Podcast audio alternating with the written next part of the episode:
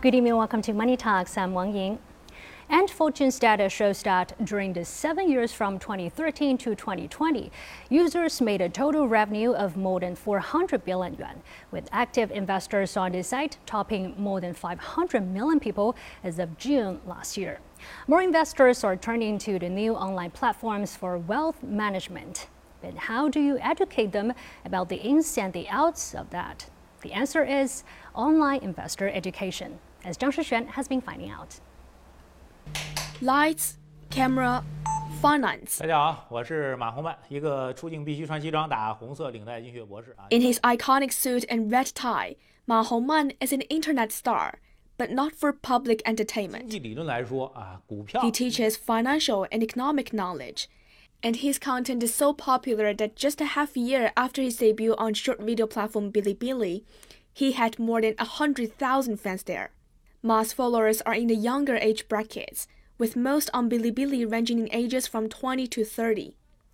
One of his most popular videos was titled Financial Management Guidance for Youngsters. Uh, Young people develop financial knowledge in depth, and once they follow me, very few people cancel their following.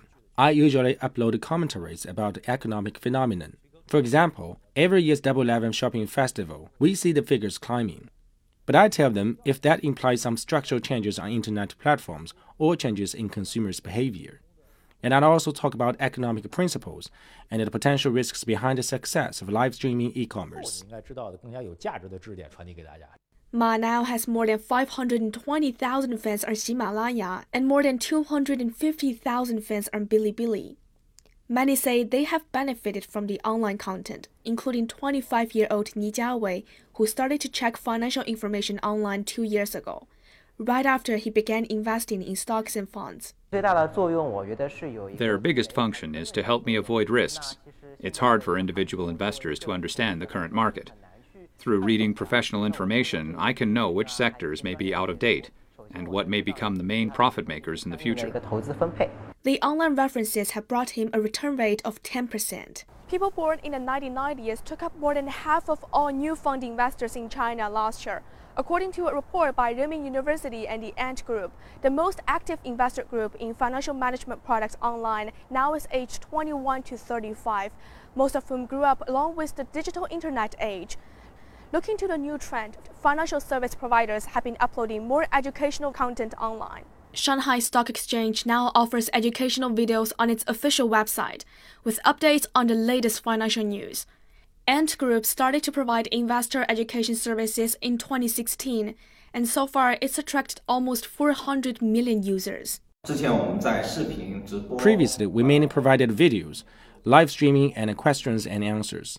We will introduce comics and articles about new ways of investor education later and we want to work with the whole industry, including institutions and supervisory departments, to reach out to users in any way they like. Just this week, short video app Douyin acquired approval to establish a provincial level online investor education base. But experts warn that to keep up with the younger generation's investment behavior, financial service providers as well as video site operators need to make some improvements. Young people usually pay more attention to the money they can make, with less consideration about the risks involved. So, financial product sales firms should provide risk evaluation ability for their products with professional analysts. And it's the responsibility of video sites to supervise the video uploaders and the derivative products they've talked about. A total of 1,432 funds were established in 2020 raising an unprecedented total of 3.2 trillion yuan.